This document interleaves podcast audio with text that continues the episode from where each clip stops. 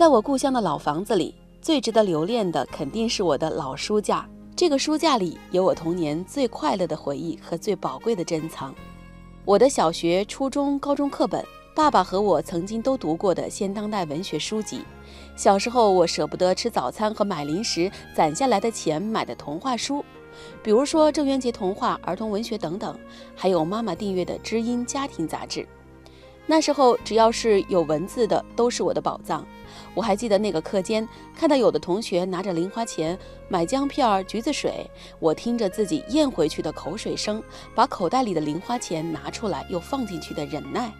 当然，更记得是到了日子，把钱往杂志摊一放，跟叔叔阿姨大方地说：“来一本《童话大王》。”那些日子真是人生中最为充实的读书时光。那些时光留下的痕迹，就在翻烂了的书页里，在起了毛边的书页里，在泛黄的书页里。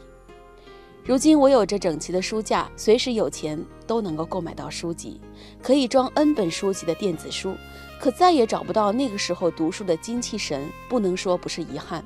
今晚我推荐，我们再来一起回顾当年那些美好的读书时光吧，相信你也曾经有过。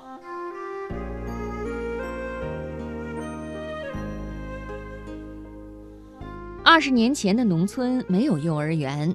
当孩子们长到六岁的时候，家长就给他们脖子上套一个布袋，朝屁股上狠狠地踢一脚，乖乖念书去。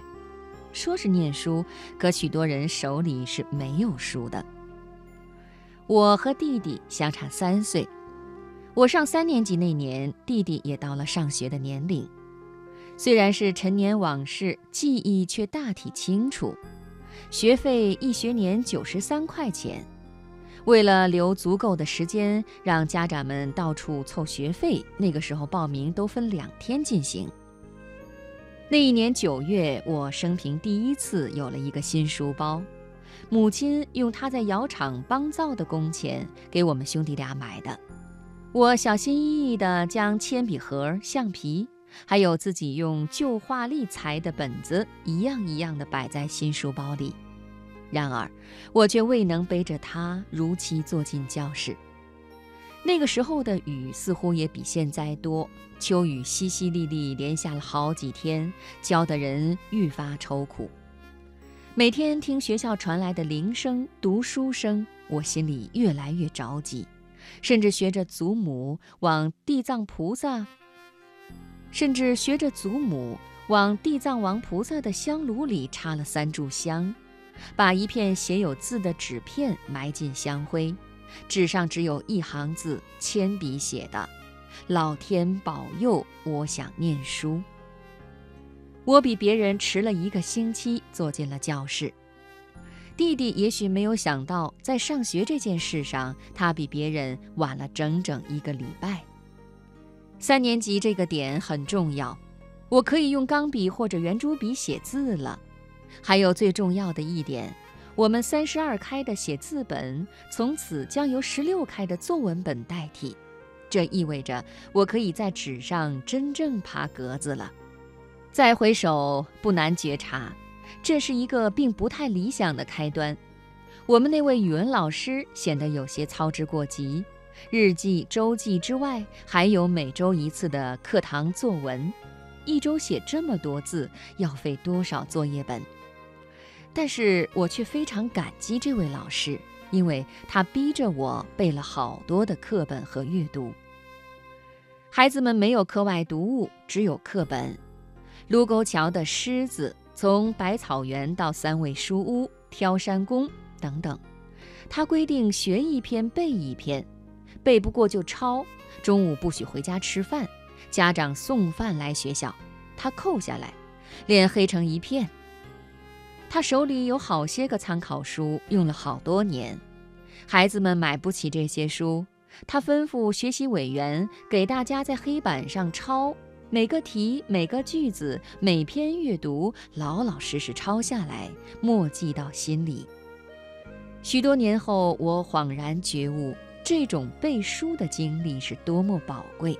宝贵的意思是，在抄书中，我用一种最为诚恳而直接的方式，找到了中国文字隐隐跳动的脉搏。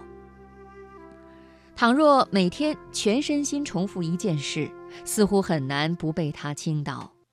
那时候抄书就使我迷恋上了文字。我尽己所能找课外读物，其实能找到的只有表哥表姐的旧课本。大概在五年级的时候，我已将中学语文教材都读了一遍。只不过等我升到初中，又换了一套新教材。当时我沉迷于鲁迅的文章而不能自拔。一个不谙世事的小孩沉迷于鲁迅的文字，似乎有点少年老成的味道。但我是真心的打心里喜欢。据说母亲年轻的时候读过几本书。有一次在苞米地拔草，我们突然在文学上产生了交集。一个乡下孩子，一个乡下母亲，在深秋的田野，一身臭汗，居然开始讨论起文学。学校里似乎有一个书架，但在我读书的六年中，未曾见它被开启过。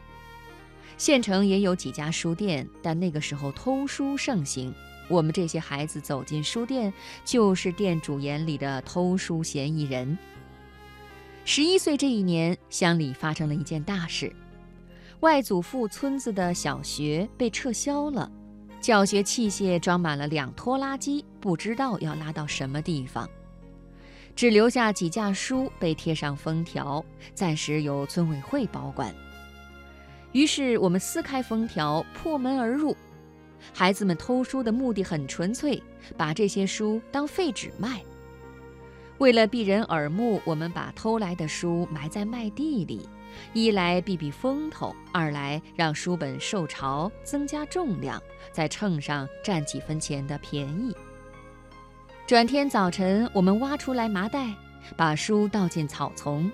那一刻，我傻眼了，世上还有如此厚重精美的书籍。我第一次遇见硬纸板包装的书，第一次遇见线装书，第一次遇见外国书，就在那个普通的再不能普通的早晨，我站在一片废品堆中，忽然意识到自己应该去读点大书了。